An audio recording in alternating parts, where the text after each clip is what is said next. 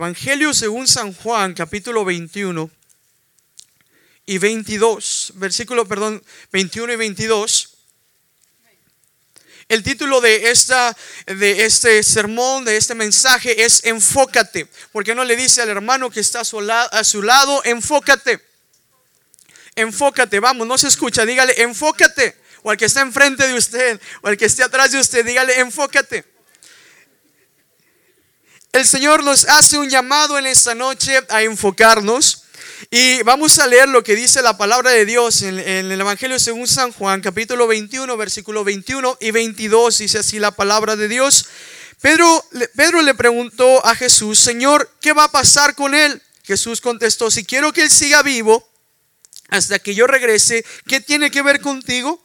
En cuanto a ti, sígueme. En cuanto a ti, sígueme. La historia eh, eh, esta me fascina porque podemos ver que después de que Jesús fue crucificado, podemos ver que él tiene un encuentro con Pedro. Este, este Pedro es un discípulo de Jesús, un discípulo atrabancado, un discípulo que vemos que desde que Jesús anuncia su muerte, este Pedro le dice, Señor Jesús, no es necesario que tú hagas esto, ¿por qué tienes que pasar por esto? Pero eh, atrabancadamente le dice, Señor Jesús, si es necesario, yo, yo muero por ti, yo doy mi vida por ti. Pedro había hecho muchas palabras, muchas promesas al maestro, pero Jesús le advierte y le dice, tú me vas a negar tres veces antes de que cante el gallo. Eh, Pedro, Pedro quizá yo me imagino que se encontraba un poco asombrado por esta situación, por lo que él tendría que hacer y porque Jesús ya mismo se lo había dicho. Pero podemos ver que antes de la crucifixión eh, se cumple lo que Jesús había dicho, canta el gallo y Pedro ya le había negado no solamente una, sino dos, sino tres veces Pedro le negó a Jesús. Pero lo hermoso de esta historia y lo que podemos ver en este capítulo es que después de esto, Jesús tiene un encuentro con, Pedro y, le, llama y lo confronta, lo restaura, lo levanta, le da un llamado, le da un, este, un enfoque específico para su vida, lo cual tenía Pedro que seguir de ahora en adelante. Pedro sabía que Jesús ya no iba a estar y es por eso que Jesús le encomienda una tarea especial, es por eso que Jesús se acerca con él para que su corazón sea restaurado, para que su corazón sea sanado, porque sabía el Señor Jesús que era necesario que Pedro entendiera que él tenía algo que hacer para él cuando ya no estuviese. Pero después, si usted continúa leyendo esta historia conmigo, entre los versículos que leíamos ahorita, entre los versículos 21, 20, un poquito más arriba, podemos ver que después de que Jesús tiene este encuentro con Pedro, después de que Jesús le restaura, le levanta, ahora vemos que, que Jesús se encuentra con otro de sus discípulos, el discípulo amado, Juan. Y, cuando ve Pedro a Jesús con Juan, Pedro le dice, ¿y qué va a pasar con él? Ya hablaste conmigo, ya te, ya, te dirigiste conmigo, ahora ¿qué va a pasar con Juan? Y es lo que veíamos ahorita en el versículo 21 y el versículo 22, Jesús le contesta, si quiero que él siga vivo hasta que yo regrese, ¿qué tiene que ver contigo? ¿Qué a ti? Dice la versión 60. En cuanto a ti, sígueme. Y cuando yo leía esta porción de la palabra, el Señor hablaba a mi espíritu y me hacía entender que muchas veces como creyentes, como seguidores de Jesús, como discípulos de Cristo, nos enfocamos más en nuestro hermano, en otro discípulo, y no nos estamos enfocando en nosotros mismos como discípulos de Cristo. Nos enfocamos si nuestro hermano está sirviendo más, nos enfocamos si nuestro hermano canta más veces, o nos enfocamos si nuestro hermano tiene menos tiempo aquí en la iglesia, pero ya está muy activo, ya está sirviendo al Señor Señor, comenzamos a poner nuestra mirada en la persona que está sirviendo al lado nuestro, en la persona que se está levantando para seguir a Jesús y nos olvidamos que nosotros también hemos sido llamados, hemos sido confrontados, hemos sido salvados por Jesucristo para que nosotros también a Él le sigamos. Y perdemos el enfoque. Ahí es cuando comenzamos a perder ese enfoque y comenzamos a ver a nuestro hermano, comenzamos a ver al vecino, al primo, al pastor, al otro líder con otros ojos, pero hemos volteado nuestra mirada a la persona equivocada. No estamos viendo a Jesucristo, aquel que nos ha llamado, aquel que nos ha pedido que nosotros le sirvamos y le sigamos. Y nos olvidamos de lo que Jesús tiene para con nosotros. Pedro denota en este momento de la historia que él ya se había olvidado de aquel encuentro que había tenido con Jesucristo. En esta historia denota que no importaba lo que ya había hablado con Jesús, lo que, lo que Jesús le había pedido que hiciera, ahora él quería saber qué es lo que iba a pasar con Juan, cuando él ya tenía algo que hacer, algo en que enfocarse. En esta tarde yo le quiero mencionar en base a esta historia, decirle tres tareas en las cuales tenemos que enfocarnos, tres tareas en las cuales tenemos que enfocarnos para poder agradar a Jesús por sobre todas las cosas. Tres tareas sencillas en las cuales podremos ver reflejado nuestra vida claramente en, la vida de Pedro para que nosotros podamos poner por obra lo que el Señor quiere que usted y yo hagamos para agradarle a Él y enfocarnos solamente en Él. Primera tarea que tenemos, en la cual tenemos que enfocarnos es enfócate en amarle. Enfocarnos en amar al Señor.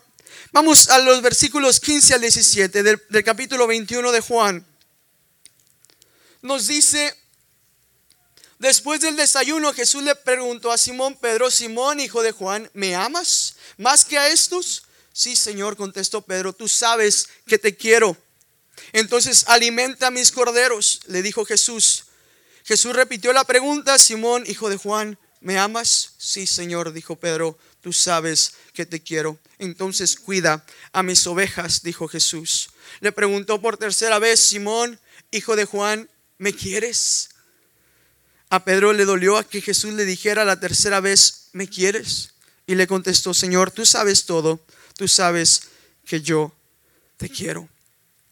Este Pedro aguerrido y atrabancado, amados hermanos, ahora se encuentra frente a Jesús, aquel que lo había salvado, aquel que se interesaba por su vida y le dice, ¿me amas?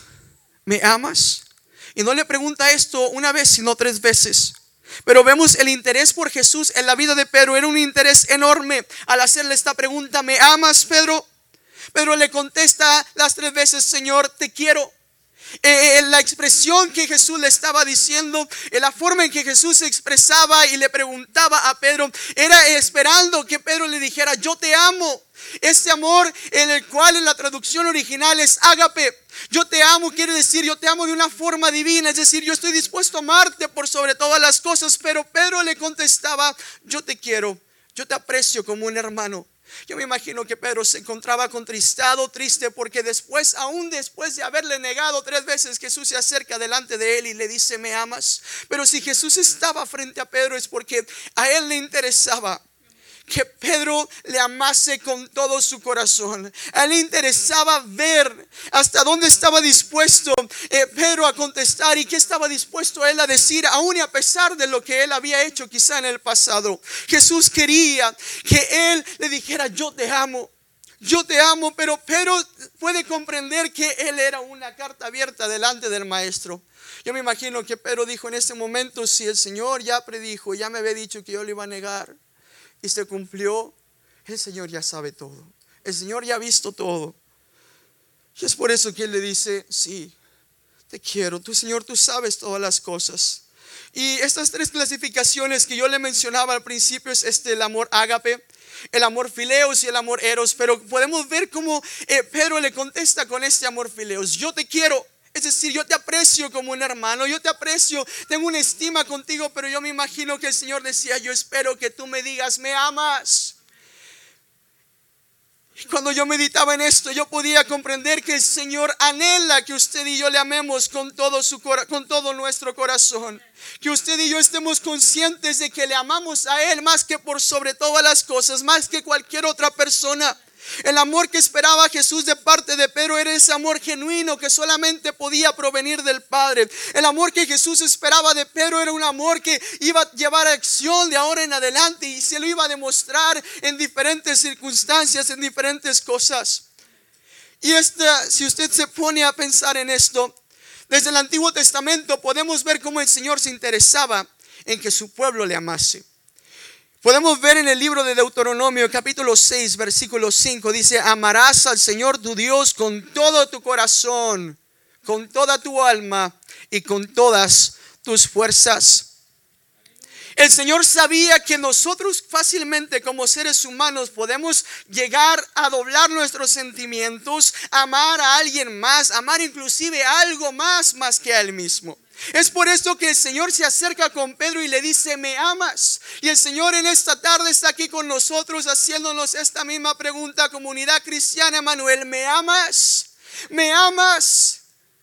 Porque a veces podemos dirigir nuestro amor a otras cosas, pero el Señor está interesado que nosotros a Él le amemos. Y en Deuteronomio y aún se vuelve, podemos ver que en el Nuevo Testamento este mandamiento se repite, esta ordenanza de parte del Señor se repite a la iglesia, el amar al Señor con todo nuestro corazón. Es decir, con todo lo que somos, con todo lo que tenemos, todo lo que usted es, amado hermano, tiene que entregarse al Señor y amarle completamente a Él, porque sin Él no somos nada. Amarle con toda nuestra alma, es decir, que nuestras emociones también le amen a Él.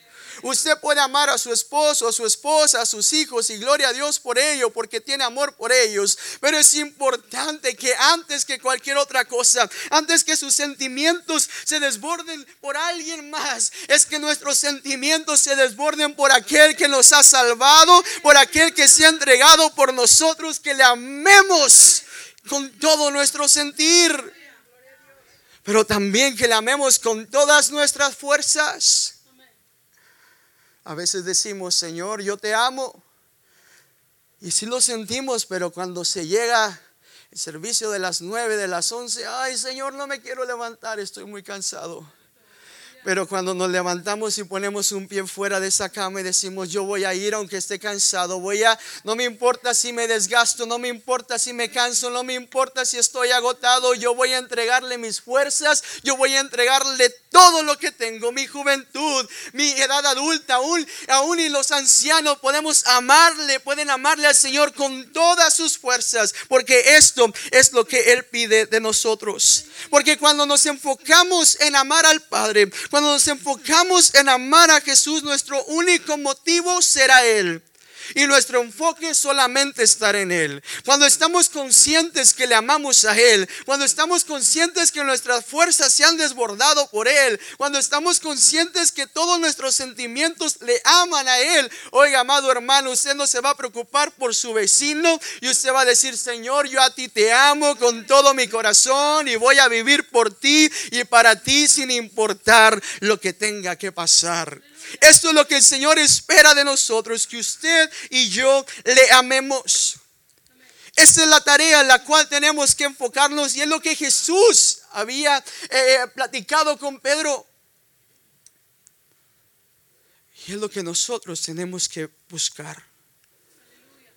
La segunda tarea es enfocarnos en servirle versículo 15, 16 y 17, después de que Jesús le hace esta pregunta a Pedro, ¿me amas? Podemos ver que Jesús le deja una tarea también. No solamente Jesús espera que usted y yo, amado hermano, le amemos con todo nuestro corazón, con toda nuestra alma, con todas nuestras fuerzas, sino que también nos enfoquemos en servirle. A Pedro le deja esta tarea tan hermosa Jesús ah, se había encargado de llamarle a él para que se convirtiese en su discípulo y ahora le dice, no importa que tú me hayas negado, yo estoy aquí frente a ti para, para que tú me sirvas, para que tú seas un pastor de esta iglesia que se va a quedar aquí, para que tú te encargues de cuidarlos, para que tú te encargues de, de apacentarlos, de alimentarlos. Y así como Jesús tenía ese interés de que Pedro le sirviera, también tenía el interés de que Juan le sirviera. Después cuando vemos cómo, cómo se encuentra con Juan y si leemos el Evangelio y leemos esas cartas que Juan escribe, podemos ver cómo Jesús utilizó a Juan de una manera diferente. Porque Jesús en cada uno de nosotros ha depositado algún talento especial para que usted y yo, amado hermano, le sirvamos. Entonces usted y yo tenemos que enfocarnos. Y lo más hermoso es que Él no hace acepción de personas. Yo me imagino que Pedro en ese momento dijo, bueno, yo te voy a servir, ya me pediste que yo apaciente, alimente, cuide las ovejas, pero ¿qué va a hacer Él? ¿Qué va a hacer Él? Pero es hermoso saber que aún así Jesús le deja una tarea muy distinta a Juan Pero también podemos ver en la palabra del Señor cómo Él no hace acepción de personas. Cómo Él, así como le deja una tarea a Pedro, se le deja una distinta a Juan. Pero también eso nos invita a reconocer y a entender que el Señor no hace acepción de personas. Si quizá el hermano que está enfrente de usted o está a su lado está un poco más activo, está sirviendo de una manera diferente, eso, eso no significa que usted no pueda hacer algo para servir al Señor. El Señor también ha depositado algo sobre sus manos, en su corazón, para que usted se levante y comience a ponerlos por obra en el nombre de Cristo. Y yo le aseguro que cosas grandes comenzará usted a ver, a ver en su vida cuando usted comience a enfocarse en servirle solamente a Él. La parábola de los talentos nos habla de algo tan hermoso que el Señor, eh, este, este amo les deja a todos un talento. Quizá uno le deja uno, otro le dice la palabra, otro les deja dos otro les deja cinco, pero todos tenían algo por el que trabajar. A cada uno de nosotros el Señor nos ha depositado eso.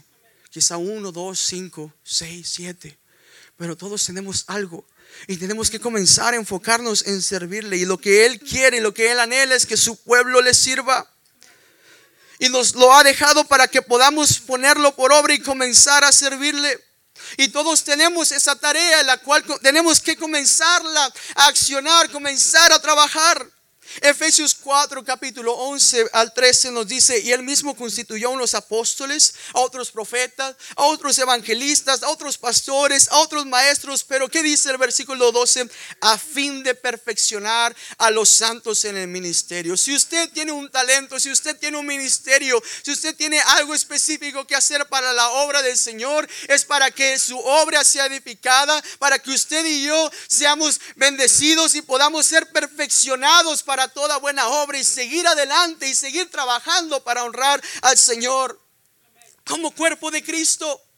Que todos podamos servirle como ese cuerpo que somos estando Jesús a la cabeza, pero que podamos entender que así como el dedo tiene su función, mi, mi, rodilla va a tener otra, pero que estemos preocupados todos juntos, ir a la par para poderle servir al Señor y agradarle como Él lo anhela. Pero nos estamos enfocando en ello, en servirle a Él o nos estamos enfocando en la tarea de nuestro hermano. En ocasiones ponemos nuestra mirada en el servicio de nuestro hermano y nos olvidamos en el servicio que Dios ha puesto sobre nuestras vidas porque mi hermano está, está sirviendo de esta manera? Mira sus errores, mira esto, pero el Señor nos ha llamado a que nosotros nos enfoquemos en servirle. Y cuando nos enfoquemos todos en servirle, iremos a la par e iremos de gloria en gloria, de triunfo en triunfo, porque todos estaremos haciendo lo que, la tarea que el Señor nos ha dejado. ¿Cuántos pueden glorificar al Señor por ello? Vemos el otro caso de una mujer que no estaba muy enfocada, la mamá de uno de los discípulos en Mateo capítulo 20. Esta mujer no estaba enfocada y quería que uno de sus hijos estuviera a la diestra y otro al otro lado de Jesús. ¿Se sentarán ellos a tu lado? Ella estaba preocupada por esto.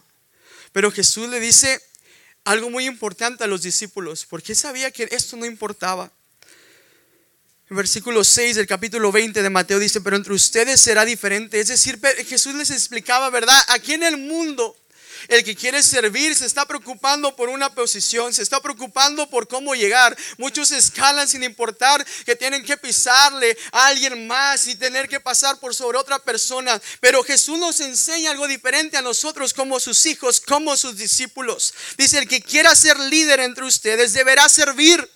Y el que quiera ser el primero entre ustedes deberá convertirse en un esclavo. El origen de la palabra siervo es esclavo.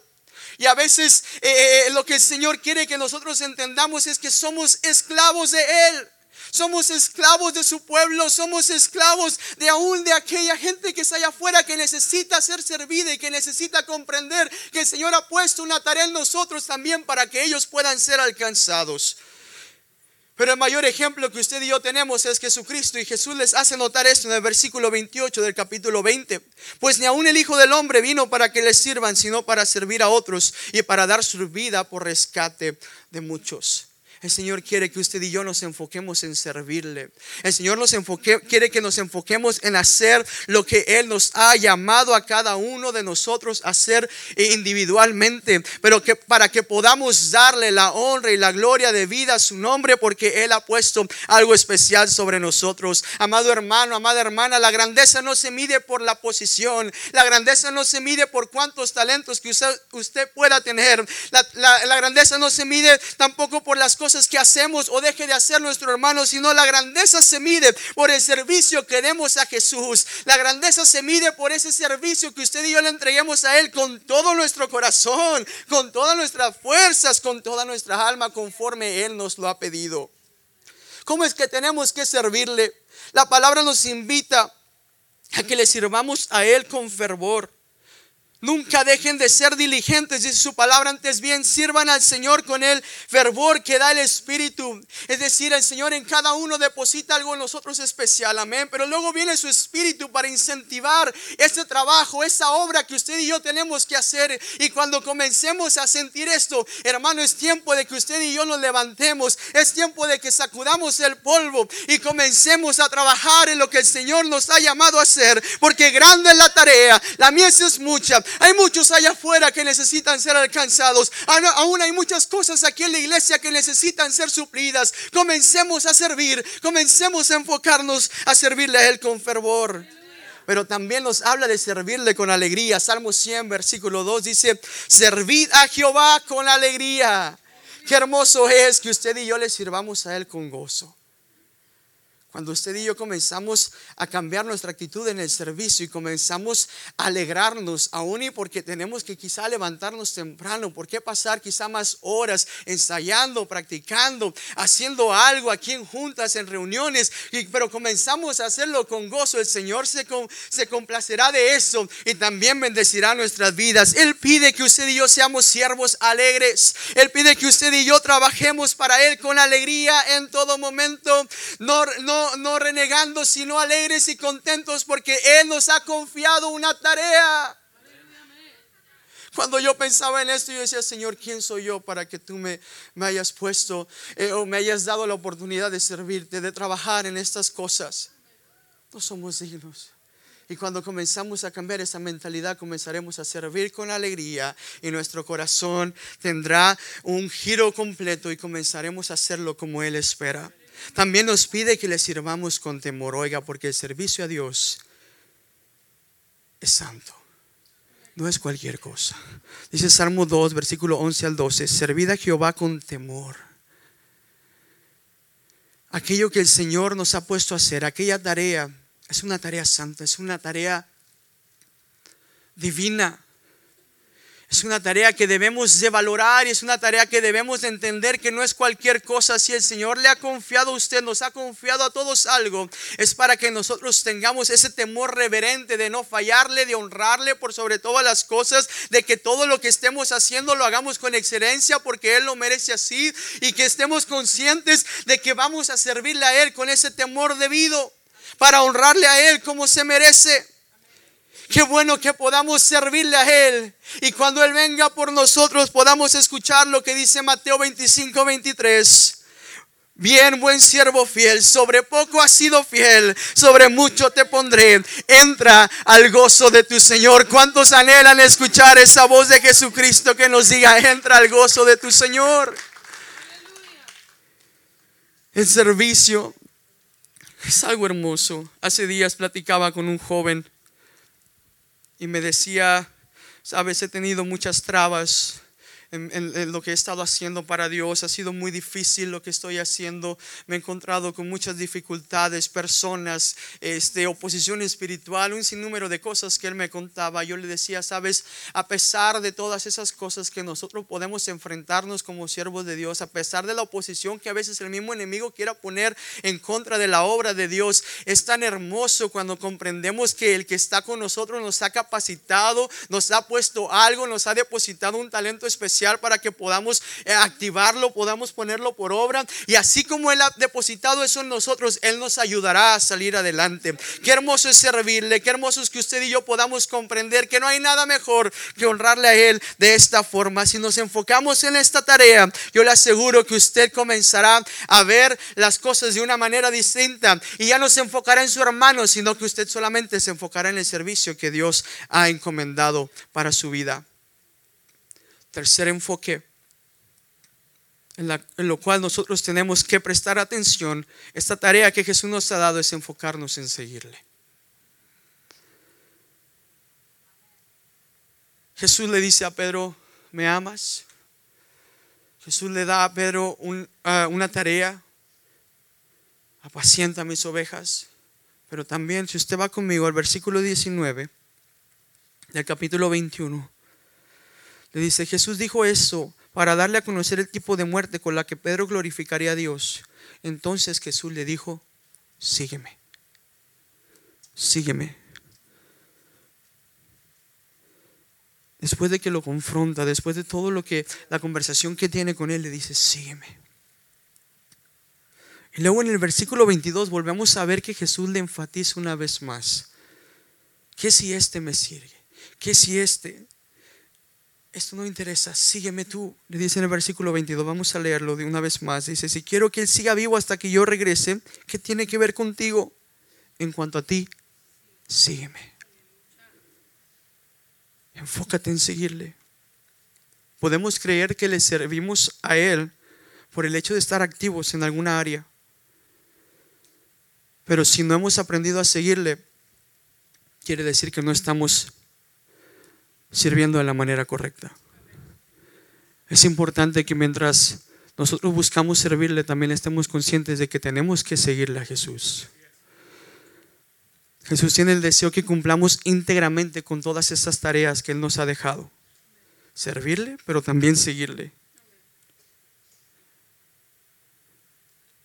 Cuando Jesús inicia su ministerio, se concreta en buscar 12 personas para que vengan tras de Él y le sigan. 12 personas para que le conozcan.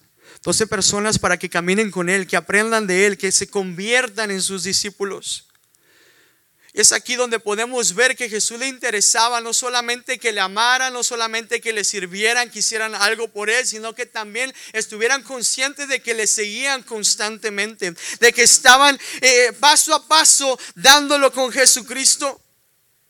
En Mateo capítulo 16, versículo 24 nos dice, entonces Jesús dijo a sus discípulos, si alguno quiere venir en pos de mí, niéguese a sí mismo, tome su cruz y sígame.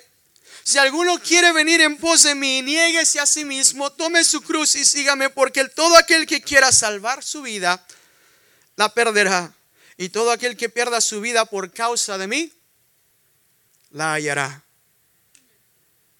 Aquí nos da una clave importante en cómo, en cómo seguirle al Señor. Primero, tenemos que negarnos a nosotros mismos. El Señor quiere que nos enfoquemos en seguirle. Y si estamos dispuestos a hacerlo, significa que vamos a estar dispuestos a negarnos a nosotros mismos. Negarnos a nosotros mismos significa dejar nuestro yo a un lado significa dejar, nuestros deseos a un lado, significa dejar muchas veces hasta nuestros sueños a un lado con el deseo de seguir a Jesucristo, con el deseo de seguir a aquel que nos ha, dado la salvación, con el deseo de seguir a aquel que nos ha dado promesas, con el deseo de seguir a aquel que nos ha dado la vida. Pero muchas veces queremos decirle, Señor, yo te sigo, pero aún quiero llevar aquí mi sueño, aún quiero llevar conmigo esta meta, aún quiero llevar conmigo este, este anhelo de mi corazón. No, amado hermano, si queremos seguir a Jesucristo, tenemos que negarnos a nuestro yo. Es decir, yo voy a dejar este Neptalí a un lado, este carácter, esta persona y decir, Señor, ahora tú dirígeme, ahora sé tú el que toma posesión de mi vida para yo poder agradarte a ti de esta manera. Él quiere que usted y yo le sigamos y sigamos, perdón, y significa que tenemos que negarnos a nosotros mismos. Pero también esta porción nos invita a tomar nuestra cruz. Y muchas veces cuando decimos tomar nuestra cruz, decimos, bueno, esta es la cruz que me tocó llevar. No se trata de esto. Cuando Jesús llevó la cruz eh, eh, hasta el Gólgota para ser crucificado, nadie, nadie pensaba en la cruz como un símbolo de carga que él tenía que llevar. Porque para una persona en este tiempo el llevar una cruz era, era la forma más humillante de morir. Para una, forma, para una persona, perdón, en este tiempo llevar una cruz era, una, era la forma más dolorosa de morir que los seres humanos podrían experimentar en ese entonces. Por lo tanto, esta frase de tomar su cruz y seguirme significa que estemos dispuestos a morir con el fin de seguir a Jesucristo. Significa no solamente dejar nuestros deseos, nuestros anhelos, sino como les decía hace un momento, yo voy a morir a mí mismo para poderte seguir a ti. Yo voy a morir a mí mismo para poder seguirte a ti. A veces queremos dejarnos el apellido. A veces queremos dejarnos el segundo nombre para que nos identifiquen, pero si hemos decidido seguir a Jesucristo es porque usted y yo hemos comprendido que ahora seremos sus discípulos, que ahora caminaremos como Él caminó, que ahora pensaremos como Él pensó, que ahora actuaremos como Él actuó, que ahora tocaremos como Él tocó, que ahora sentiremos lo que Él sintió, moriremos a nosotros mismos, a esta humanidad que usted y yo tenemos, moriremos a eso que a veces el enemigo quiere poner en nosotros, esa naturaleza pecaminosa para poder vivir como el Maestro, para poder seguir esas pisadas que Jesucristo nos ha dejado. Porque seguirle significa convertirnos en sus discípulos. Hay una historia en la palabra de este joven rico que se encontró con Jesús. Y cuando él se acerca delante de Jesús, él le dice, ¿qué puedo hacer para heredar la vida eterna? Yo he cumplido este, este, este, este, este mandamiento. Pero Jesús le dice, bueno, vende, vende todo lo que tienes, dáselo a los pobres, déjalo y sígueme. La historia dice que este joven se entristeció, se dio la vuelta y no le siguió. Muchas veces hay cosas que no queremos dejar. Procuramos seguirle, pero queremos llevarnos a unas cosas ahí en ese momento que seguimos al maestro. Queremos seguirle, pero aún no estamos dispuestos a dejar algunas cosas. Buscamos cumplir, pretendemos cumplir, agradarle, hacerlo, pero si no dejamos esas cosas que nos alejan, que nos separan del Señor, no podremos enfocarnos en la tarea de, que Él nos ha dejado de seguirle. Es importante que usted y yo estemos conscientes que Él nos pide que le sigamos. Así como Él llamó a esos doce discípulos, Él está llamando a cada uno de los que estamos en esta tarde y nos dice, sígueme. Sígueme tú, ven tras de mí, sigue mis pasos, niégate a ti mismo, toma tu cruz y comienza a seguirme. Amado hermano, hay veces y habrá cosas allá afuera que nosotros vamos a enfrentar que van a ser quizá muy difíciles, pero si nosotros llevamos la cruz de Cristo, pero si nosotros eh, aceptamos negarnos a, nosotros mismos para seguirle a Él, yo le aseguro que Él hará esta, esta carga más ligera. Podremos salir victoriosos, podremos ver su gloria, podemos experimentar cosas milagrosas sobre nuestras vidas, pero es importante que nosotros estemos dispuestos a seguirle a Él. Enfoquémonos en seguirle. No si nuestro hermano no le está siguiendo bien o si se está retrasando, no si nuestro hermano ya va muy adelante, no si nuestro hermano ya alcanzó otros puestos, otras oportunidades de servicio en la obra. Enfoquémonos nosotros en seguirle, neguémonos a nosotros mismos, vayamos tras Jesucristo, busquemos agradarle a Él y yo le aseguro que comenzará el obrar de una forma maravillosa sobre nuestras vidas porque habremos entendido esta tarea que Él nos ha dejado. Me fascina poder ver el final de la historia de Pedro. Porque aún y aunque después Jesús le dice, y esto a ti no te interesa, Pedro se enfoca. Pedro se enfoca y entiende. Voy a pedir a mi hermano del piano que si tome el lugar. Pedro se enfoca y entiende que lo que Juan estaba haciendo no era lo que a él le competía hacer. Pedro se enfoca Pedro se enfoca y sigue con Jesucristo. Y me gusta saber lo que viene en el libro de los Hechos, en los primeros capítulos. Cuando Jesús les dice, esperen la promesa. Pedro era uno de esos que estaban ahí esperando la promesa porque se enfocó. Después de haber recibido esa promesa, después de haber recibido la llenura del Espíritu Santo, podremos ver a aquel Pedro que estaba, estaba enfocándose en otra dirección y comienza a levantarse con mucho poder, con mucha unción y se levanta frente a miles que estaban ahí y comienza a predicar con denuedo, comienza a anunciar y comienza a declarar que esto que había ocurrido es lo que Jesús había anunciado. Comienza a predicarles a aquellas personas y no solamente comienza a predicar y se armó valor, sino que también aquellos miles que le escuchaban aceptaron a Jesús como su Salvador. Todo porque Pedro supo enfocarse. Todo porque Pedro supo entender que él tenía que amar al Señor. Todo porque Pedro supo comprender que él tenía que servirle y Jesús le había dejado una tarea. Todo porque Pedro había entendido que era tiempo de seguirle solamente a él. Pedro se levanta en ese aposento alto y comienza a predicar, lleno del Espíritu, lleno de la presencia de Dios y el Señor lo toma de tal forma que comienza a ser de impacto a todos aquellos que lo oían y comenzaron a aceptar a Jesús como su Salvador. Si usted sigue leyendo la historia de Pedro, me encanta ver que él una vez más vuelve a predicar y miles se convierten. Si usted sigue leyendo la historia de Pedro, aquel que estaba enfocándose en Juan, aquel que estaba enfocándose en su hermano, finalmente comprendió la tarea. Y cuando estaba entrando a la puerta de la hermosa, estaba ahí alguien que estaba cojo de nacimiento. Y le dice, dame algunas monedas y Pedro le dice, aquel que había estado desenfocado ahora le dice, yo no tengo oro, yo no tengo plata, pero lo que tengo te doy, levántate y anda. Ese Pedro comenzó a enfocarse, este Pedro comenzó a comprender lo que el Señor Jesús le había dejado. Y es ahí cuando cosas grandes comenzaron a suceder en la vida de Pedro. Yo estoy consciente y estoy seguro que el Señor quiere hacer cosas grandes en su iglesia. Yo estoy seguro que el Señor quiere hacer cosas grandes con cada uno de ustedes, no solamente con los jóvenes. El miércoles compartía con los muchachos y les hablaba sobre, sobre la importancia de, afirmarse en el Señor, de permanecer en el Señor, porque yo sé, el Señor ha hablado en mi vida y el Señor nos hace sentir que hay algo grande para la vida de nuestra juventud. Pero cuando yo meditaba en esto, el Señor me decía, no solamente para tus jóvenes, para esos muchachos, para esos adolescentes, sino para el resto de la congregación. Yo tengo algo especial, pero es importante que ellos se enfoquen en solamente amarme, en servirme y en seguirme. Y cuando comencemos a hacer esto, amada iglesia, yo le aseguro que comenzaremos a ver todo aquello que el Señor ha prometido para nosotros. Cuando comencemos a hacer esto, yo le puedo asegurar que comenzaremos a, ver prodigios, maravillas sobre nuestras vidas, sobre nuestra familia, sobre nuestra comunidad. Pero solamente hay que enfocarnos. Solamente hay que enfocarnos. ¿En dónde? ¿En quién está poniendo su mirada? ¿A dónde se está dirigiendo su sentir, sus fuerzas, su amor? ¿De qué forma estamos sirviendo? ¿De qué forma le estamos siguiendo?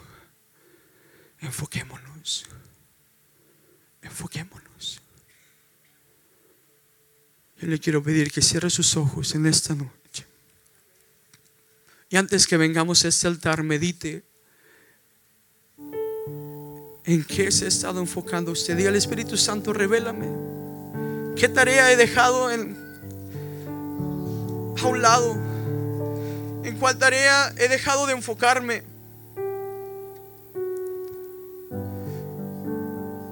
Deje que su Espíritu Santo le revele y le haga entender que es lo que usted tiene que comenzar a cambiar y en qué tiene que comenzar a enfocarse para que su obra se haga sobre su vida.